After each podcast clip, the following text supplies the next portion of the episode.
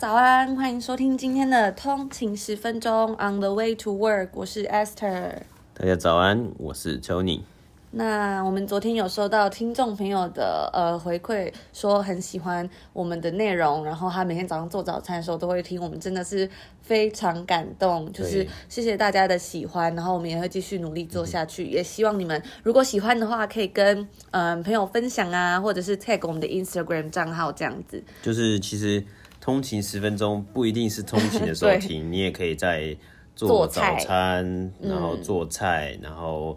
运动跑步也也有的人是跑步的时候听嘛，就耍废的时候也很方便嘛，就是放着旁边，或是做家事的时候也可以。嗯，我自己是最喜欢在做家事的时候听，嗯嗯、对我都在做家事的时候听那个 Joe Rogan，因为他有时候都会讲很多，对，他会讲很多就是很多屁话，但就可以练习英文。然后他会请很多很厉害的人到他的节目上分享，嗯、然后有各行各业，像有厨师啊，然后呃那个叫 comedian 嘛，嗯、对我就觉得说，哎，都可以学到很多不同的知识，这样子。对啊，对啊，对啊，对。然后就是对，大家可以 follow 我们的 Instagram 账号，然后或者是 subscribe 我们的 Apple Podcast 还有 Spotify 这样子。嗯嗯、对，那我们就来说一下我们今天要谈的内容吧。我们今天要谈的第一个呢是，呃，我们在之前的内容有提到这个纽西兰的总理嘛，最年轻的总理。嗯、那我们就得到很多好评回馈。然后我们今天就想说，哎，我们再来分享一个也是很厉害的，这个二十九岁就成为史上最年轻的这个美国的女议员。嗯、对这个。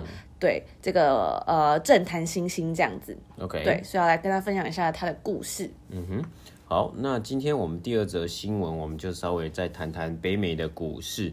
今天的股市呢是稍微下降的状况，那只有纳斯达克指数是上涨的。好，那我们也会谈到说，今天 Tesla 的股价。再度的飙上新高，冲破了一千块，这是一个太扯了，太扯，历史性的一个一刻，是不是？本来想说到什么七百九百就很不合理，就买不下去，啊、结果竟然还往上飙。我操嘞，一千块，好，大家很相信它的价值、嗯。对，那今天美国联准会的主席他今天也有召开记者会，跟大家报告了几项事情，我们也等一下也会在之后的节目做说明。没错，好，那我们今天就来分享第一个这个美国最年轻的这个女议员嘛，嗯、国会女议员，她是这个民主党的新星，她是在二零一八年的呃年底的时候选上这个纽约州第十四区联邦众议员。对，她叫什么名字？哦，对，她叫 Alexandria Ocasio-Cortez。嗯哼，所以我们听到这个名字，你就觉得她应该是来自拉丁美洲。没错，对，她是以嗯她的。爸爸妈妈是这个拉丁美洲拉美的裔的这个移民这样子。嗯嗯、那根据其实，在根据美国法律规定啊，你要担任这个众议员，最低年龄是二十五岁。二十五岁就可以担任，就可以担任众议员。以前小时候听说哦，选立委啊，什么二十五岁、三十岁觉得好老，有没有国中在上课？对对对。就现在发现自己年龄渐长，然后就 马齿徒长是这样说嘛？就是哎，已经到某个年纪，结果哎就觉得二十五岁其实很年轻。对啊，想说那他开放二十九岁、二十五岁去选，这样他真的可以当一个大家的领导人或是民意代表嘛？这样对对。然后就来看一下他的就是故事这样子。那他确实也是一个非常。优秀的女性，因为，嗯，其实她是在这个，她是没有执政的经验，也没有这个。那个选举的资金，可是呢，他是当年就是在二零一八年底的时候，是击败这个拥有几十年执政经验，然后有很多百万财团援助的这个资深民主党国会议员。嗯哼，对，就是这个 Joe Crowley。所以就是小虾米对上大金鱼的这个概念。没错，就是有时候我嗯，我记得我们之前有讲到这个 Talking to Stranger 这这个作者嘛，嗯、那他其实有一本书也是在讲这个。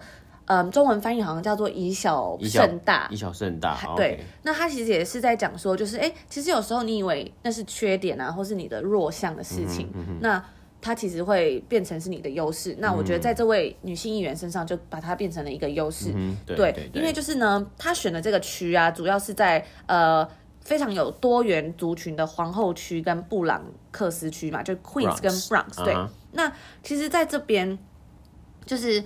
很多人都是比较像是嗯劳工阶层或者是移民这样子，嗯哼，对，所以呢，他就是嗯在他的政治竞选影片里面呢、啊，他其实就打了很多这种新生啊，或者是平民啊，然后他做了很多事情，想要为这些人发声，就是怎么讲，他们这些人可能平常觉得说，哎。反正你们这些政治人物也没有，就是在注意我们，嗯、那也没有一个我们的代表人士，嗯、我就不想去投票这样。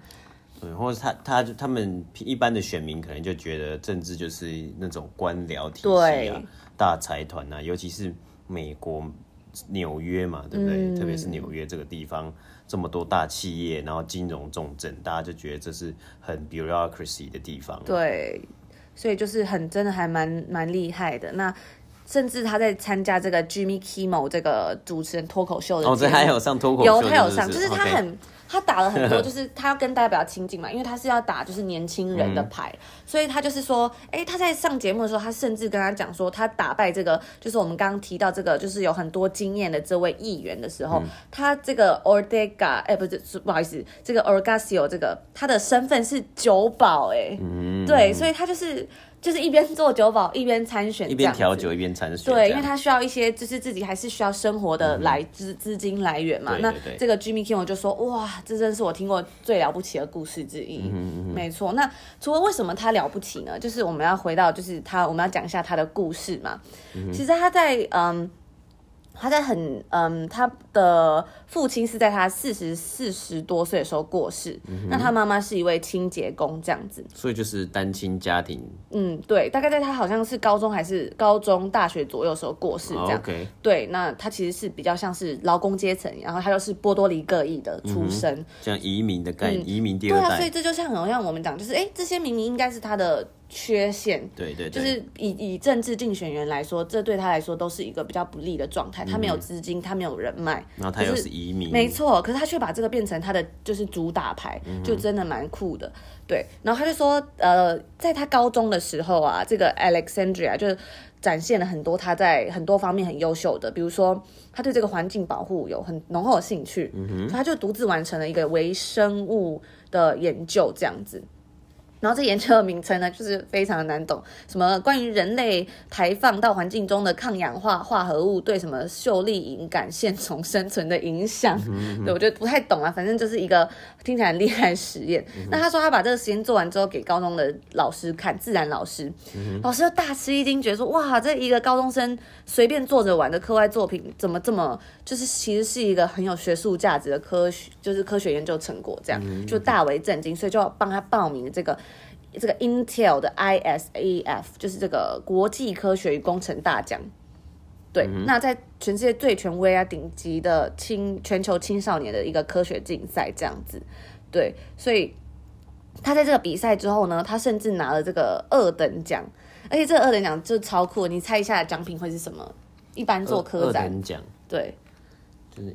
奖学金嘛，五千块钱这样子，但这个是一个很大的奖嘛，uh huh. 所以他可能就是他就是有给奖学金，有给证照，但不止这样，他还有给他一个国际天文学联合会，就是有以他的名字命名了一颗新发现的小行星。那你说 那个奖就是命命名他的名字命名为一个小行星，然后还有证书奖学金，嗯哼，对，就是他们好像传统就是。呃，你有得奖，就是他会拿你的名字去命名这样。哦，我是不知道一年会发现多少小行星啦。对啊，可是你看，你你看小行星很难找到啊。那我我我我自己有还觉得说，比如说你把我名字命名一个走廊或是一个一个一栋建筑物，是不是比较比较赞？嗯，不知道。Tony 每天就是他都有这样的幻想。以前我们走在那个学校商学院，因为商学院都要募超多款，啊、就是。我不知道为什么商学院那么缺钱，反正就是就是他们就会说哦，这个一个会议室你要捐多少钱？那那门口就会说这是叉叉叉捐赠这样，叉叉叉室这样，对，就就然后他每天经过就他就很他就一直梦想着自己有一天可以捐很多钱，然后可以有一栋就是以他命名的楼或者是呃，我觉得这还不错啊，对不对？就是以以什么人，就是你把你的 legacy 传下来，或者说就很酷嘛，单纯就是很酷。但我自己觉得命名小行星也不错啊，就是名留千古，就是。感觉是过了千万年之后还在，但你命名一间办公室，就是大家也不知道你是谁、啊。可是大家会经过啊，但小行星你不会经过小行星啊。好吧，那人家是科学人嘛？大家大家觉得呢？你比较想要就是，如果你得奖，你想要用你的名字去命名小行星，还是一间大楼或教室的名字？或是或是公园也可以嘛？对不对？哦，像那个 David Lampard，、嗯。对对对对对对 对，所以就是他经就是这是他高中的时候参加的这个、嗯、这个科展嘛。对，那其实，嗯，他在之后他是读了这个 Boston University 这样子，嗯、然后他在，嗯，后来他甚至有去参加这个帮助总统竞选的竞选团队。哦，他是帮这个 Bernie Sanders，没错，他是帮他二零一六年的时候，嗯哼，帮他参加这个党内初选嘛，党内初选。对，那他其实也有到这个争取到这个麻省嘛的参议员，就是这个 Ted Kennedy 的。到那边实习这样子，所以他其实，在大学的时候也有就是透露他对这个政治的很多兴趣。没错，对啊。那其实我觉得更酷的是，他说他在毕业之后啊，他甚至有在这个天使投资基金的帮助下，创立了自己的儿童图书出版社。嗯哼，哇，我说真的都觉得很佩服哎，就是一样的年龄，人家已经做什么事，然后我不知道在干嘛。真的就是，就他们的时间感觉都。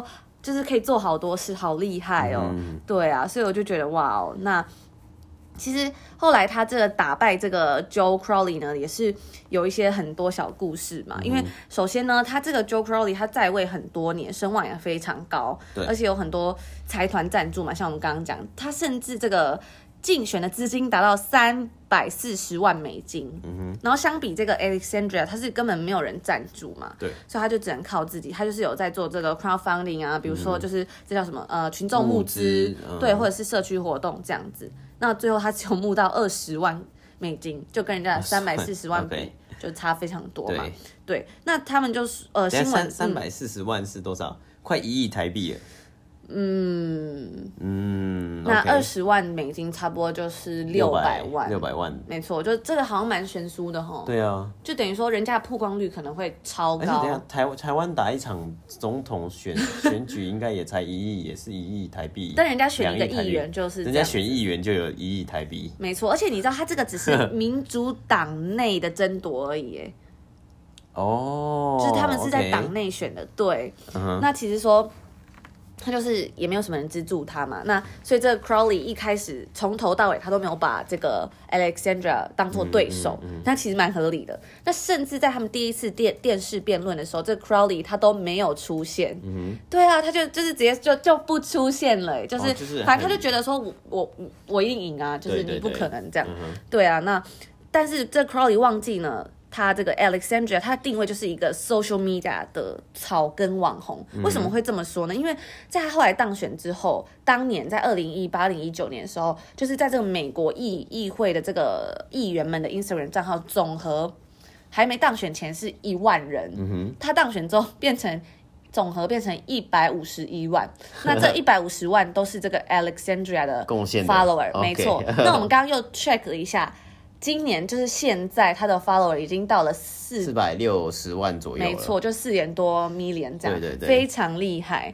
对，所以呢，他的他的用的这个选战策略就是说，哎，他要在线上的这些 social media 发动这种。这种让大家做这种活动，那这些传统就觉得哦，我被政治隔离呀、啊，我不受到重视的年轻人，我我我可以来开始为我自己争取一些权利，这样、嗯、对。那他就争取到很多这种，比如说西班牙裔、非洲裔，或是像我们亚裔的年轻人嘛。嗯哼，这些人他原本可能对政治不热衷，嗯、他觉得哦，那是你们老人家在玩的，或是。我也没有自己的代言人嘛，他根本是不会去参加这种选举，就是、这叫中期选举嘛，就是党内。然后，但是呢，竟然就现在出现了一个这样的候选人，年轻，然后又很 感觉很有朝气啊，很这样 compelling，对你会觉得哦，他好像他讲的东西好像真的是会改变我的人生这样子。嗯、对，所以没想到到到后来，他整个 就是压倒性就是胜利。嗯，对，所以真的很厉害，他才赢了。呃，十五趴赢了这个 Crowley 十五趴，嗯。嗯，就是真的是出乎意料，所以大家都说，哎、欸，他的这个选民应该都是那时候可能一开始没有出来投的这些草根选民啊，草根或隐性的那种。隐性选民、中间选民之类的，对对对，而且大家也就是觉得说很很惊讶，说，哎、欸，这个网络社交的力量竟然是这么大，嗯啊、没错没错，就我们也可以看到近年来这几年来，就是越来越多这个在选举的时候，这些参选人他们利用。网络社社群媒体的平台来做一个宣传的动作嘛，但这错。这个这个这个情况就会变成说，哦，有可能就会有假新闻啊，或是又更多抹黑啊，或是网军啊这些东西，嗯、就台湾要做这媒体、啊、炒很大的这这些东西嘛，真的就是怎么讲，它就是一个双面刃、嗯，对啊，就是有好也会有坏啊，对啊，就是他们可以利用这些来，就所以我们就在想说，哎、欸。那这个这个 Alexandra，我们觉得他很厉害，嗯、很很怎么讲，很很贴近大家。可是会不会其实也是这也是他的一张王牌，嗯，对不对？就跟我们昨天讲这个 Reformation 这个呃美国的时装品牌一样，他打着说我们做呃永续经营，我们做很平等，嗯、可是到最后被人家发现好像不是这样的时候。所以这这这可能是不是就只是一个 branding，就是只没错披着一个。这叫什么？披着羊皮的狼啊，这种、嗯、这种外衣而已。所以你有时候真的是需要，还是需要去。去好好的去谨慎的试读吧，对不对？真的，嗯、就是大家还是要仔细看。不过我觉得，就是时间会证明一切。对呀、啊，对呀、啊，对，最终还是时间证明一切。没错，毕竟总有一天，就是如果他不是很正义的一方，他就是会，对不对？会被有一些问题出来，露出马脚。对，露出马脚。对，对，然后在这边再补充一个，就是更小的故小故事。嗯，就是他说这个他的主要这个竞争对手，在他当年就是呃二零一八一九年的时候，就是。这个 Alexandra 选上的时候，因为在美国的传统政治礼仪啊，是说无论竞争多么激烈，他们只要选举结果公布，失败的一方就要。亲自致电获胜者，跟他说：“嗯、哦，我承认失败，那我表示祝贺。”就是这种运动家精神嘛。对对对。我记得小时候好像国小还是没有学到一篇，就这种运动家精神。运动家精神，对啊。对。对啊、结果你知道，这就是这个 Alexandra 真的是太没名气了，嗯、然后他获胜又太突然，所以选举结果之后，这个 Crowley 问遍了身边所有的 assistant 助手啊什么的，没有一个人给他这个手机号，嗯、就找不到这个他的电话啦。对。所以之后就他就说他在他竞选。呃，结束的聚会上面，他就是弹了一个吉他，这样 Born to Run，然后送他 承认失败，这样，而且甚至他当年选上之后，这很多媒体啊都会就是呃报道说，哎，这个人到底是谁？Who is Who is um Alexandria Ocasio-Cortez？这样，他到底是谁？这样，对对对，对，所以就是引起了这很特别的现象，一个旋风啦，没错，对。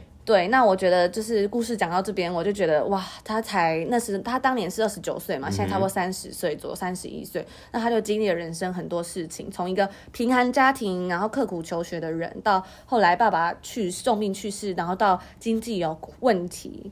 然后后来他到嗯酒吧工作，然后一边还在追求自己的理想，我觉得真的是以这样子来说，就是真的很了不起嘛。然后甚至是说哦，他在他的 Instagram 账号有很多他呃他的 follower 啊等等的，嗯、对，那我就觉得很不容易，因为我记得那时候我们在上一堂 leadership 的课在学校，嗯、然后那时候就播放他在呃咨询的影片，那他是讲就是关于这 coronavirus 嘛，对，然后就是毕竟他其实还是真的很年轻，就是二十九岁，嗯、就是。比起那种政坛的那种老先生，他真的太年轻，对，所以他用了很多很比较激动的口气跟动作，就动作很大，嗯、对。然后我就觉得哇，就是看起来真的蛮蛮菜的，嗯、可是你就会觉得说，其实他很勇敢。就觉得说他这么年轻，然后在一个都是老伯伯或是就是都是老人，嗯、都是男性居多的一个政治场所，可他还是很勇敢的发声，嗯、然后他有就是没有因为这样就觉得说哦没有就是没有表达自己的立场等等，嗯、甚至是为大家呼吁，我就觉得光这点我是还蛮佩服的因为我自己可能就做不到。或是就是说他像是他这样的讲讲话的方式啊，比较大动作，然后比较呃大声的这种讲话的方式，嗯、可能是就是一种。他在跟他的选民传达的讯息，就是我是站在你们这边的，或是我是来真的来代表你们的这些声音，因为他的支持者可能都是一些比较年轻的群众嘛，有在 social media 有在 follow 他的这些人，那他用这种方式来回应说，哦，我是有在帮你们讲话，我是有代表你们的声音去发声，就是他他这影片如果流出来，就是非常有说服力嘛，就是有验验证他之前。他讲了这个他的选选举的这个立场嘛，嗯、他就说他讲了很多，他要改变啊，嗯、他要帮这些中层阶级的人做一个，啊、他要 represent 啊，对，对不同的生活这样。然后我就又想到，我今天就在划手机的时候，不知道为什么，我就看到这个这个 Marie Claire 这个杂志，嗯，美丽佳人，然后他就发了一篇动态，他就说就是。有一张贴文就说：“告诉自己，你配得上优质的物品，你值得拥有最好的。坚持不凑合地过日子，生活才能越来越好。”那我不知道大家对这段话有什么想法啦？就是它是一本呃书的节录，这本书叫《简单应对复杂世界的利器》，然后是一个就是像心灵鸡汤嘛，就是中国作者写的。嗯、对对，那我就下面就有看到一个回复，说是他就说。物品无法滋养灵魂，这样，嗯，对，我就觉得说的很好，我就觉得，我就有时候看到这种、这种、这种标语，我就会觉得蛮不开心的。嗯、我会觉得说，就像回到我们刚刚讲这个这个女生，这个 Alexandra，就是，我就觉得说，其实你的一个人的价值是在很多层面来定义的，嗯、但是有时候这些杂志、这些品牌、奢侈品或什么，嗯、就是会告诉你说。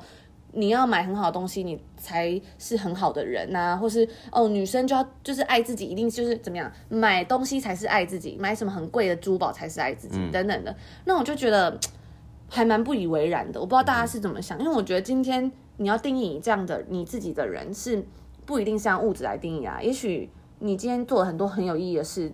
那就能代表你是一个很有意义的人。也许你今天什么事都没做，但是你活得很开心，你也是一个很棒的人啊，嗯、对不对？对啊、那你为什么要就是你身为一个杂志品牌，怎么可以灌输这种观念？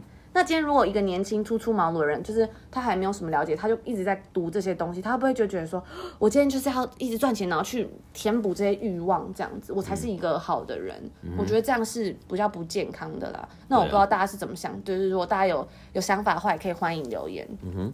对，只是我就觉得说，有时候看到这些东西，我就觉得很可惜。但是再回来看看，就是一些很很激励人心的东西，会觉得这世界还是很美好的。嗯，对，对对对。好，那我今天的故事，这这个故这一则故事就分享到这边。嗯，OK，好，那接下来第二个这个新闻呢，就是我们稍微讲一下北美股市。那今天的话呢，呃，前几天都是上涨的情况啊，今天就有稍微的跌下来一点点了啦。那就是呃。就是趋缓嘛，其实我们只是讲趋缓，所以道琼指数跟这个标普五百 S&P five hundred 它都有慢慢的就跌下来，然后还有之前前几天讲的很红的航空股呢，大部分的航空股呢其实也是呈现一个下滑的状态，但还是比之前呃三月多的时候的这个表现来的好很多很多了，所以只是暂时一个上上下下起起 起起伏伏的一个概念啊，那呃最近大家也也都很。很多人就是在讨论说，哎，航空股有就是慢慢的在起飞这样子，因为就是要 reopen 嘛，然后 restriction 啊这些东西解禁，那大家也是在讨论说，哎，这个到底适不适合？这是这个时机点的，那这个就是给大家去参考说，哎，你的你的这个风险程度是到哪里？你觉得、嗯、对不对？因为目前来说，航空股还算是一个非常 volatile 的一个一个比较一个产业，对，波动比较大的一个产业啦，对。那第二个东西呢，我们是讲纳纳斯达克这个主要是科技股成分居多的这个纳斯达克指数呢，今天是稍微上涨的。那主要其中一只股票就是特斯拉，今天就给它冲破了一千 一千块钱的这个，所以就是一一张一个 share 要多少钱？一个 share 就是一千块，呃，一千块是大概快三十块，呃。一块美金是三十块台币嘛，所以大概三三万块嘛，哇，一个 share 三万块，一个 share 就要三万块，没错没错，对啊，所以它也是就是非常波动非常大的一只股票嘛，因为它现在目前是没有获利的情况了，那我们还是得继续看下去，说到底这未来的发展是怎么样。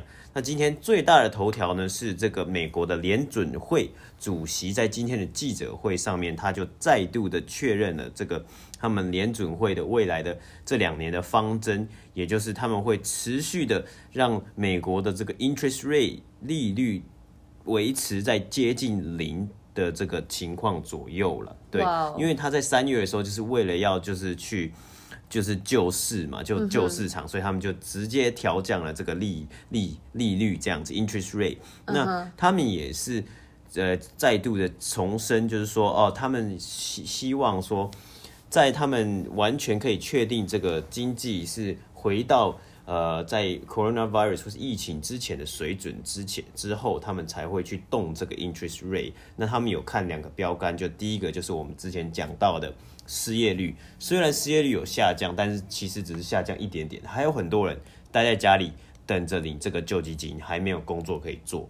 那第二个东西就是他们的这个通货膨胀率，那他们目标是定在两 percent，就是两趴左右。那希望它的通膨率回到这个地方之后，才有机会去动这个 interest rate 的。那他们也是再度重申说，哦，他今天就讲了一句很好、很还蛮特别的英文，他就说，We're not even thinking about thinking about raising rates。他讲了两次，他讲了两次 thinking about thinking about，所以我根本没有想过要去想动这个呃调升这个利息这个 interest rate，所以代表说他们的。立场是非常强硬，就是非常坚决，就是我没有要动了，我就是放着，对，我就是放在那里，然后继续他们这个，他们还有继续要印钞票啊，然后最近近期就是一直在买这些国债呀，还有他们之前也有宣布说要买进很多公司债啊，去救这些公司啊，基本上。我想问一下，就是他这个呃调降这个 interest rate 降息嘛，会有什么影响？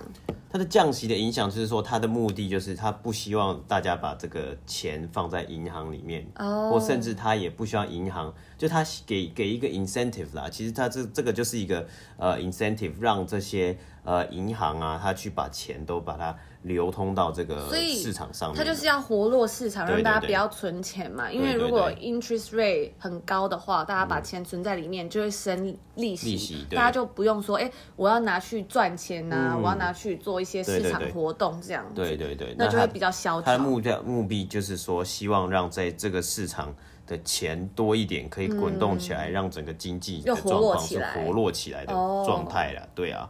但是，因为我们一直在讲，就是股市表现的不错，只是真实的经济情况其实是不没有那么好的嘛，因为就是这么多人在失业，那很多店也还没有开，那他们就是还是做一个非常比较保守的这个策略啦。因为虽然说要 reopen，可是也有很多数据显示 reopen。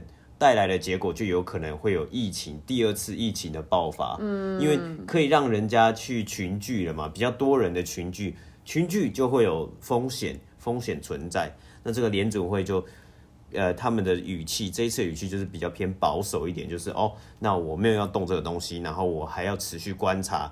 看看之后的情况，然后我们要持续去买进这些国债啊，然后之后要买一些公司债啊，去帮忙一些这些公司，中小企业也好，或是大大企业也好，去活络整个市场，这样。没错。嗯哼。好，那今天这个美北美股市的新闻大概就分享到这里。嗯，那就谢谢大家今天的收听，也真的很谢谢，就是大家每天这样子陪我们聊天。没错没错，就可以跟大家说说话，我也觉得真的就是很开心。对那也希望我们可以真的就是跟大家一起成长，一起、嗯、一起看股市啊，看新闻，然后认识一些不同的东西。嗯、对，一些聊聊一些议题，大家有兴趣的话，也可以跟我们讲说，哎、嗯，你有发现什么有趣的事？像我最近就有听到有听众跟我们分享，哎，他。要买这个电子书嘛，然后他、嗯、他说他要买什么什么品牌啊，然后我们就在讨论这样，我就觉得哇，就很棒、嗯。因为我其实有些事情我也不太清楚，这样，然后就是大家也可以跟我讲一些新的资讯，我就觉得真的很开心。嗯、我觉得收获最大就是跟大家的互动，这样。没错，没错、嗯。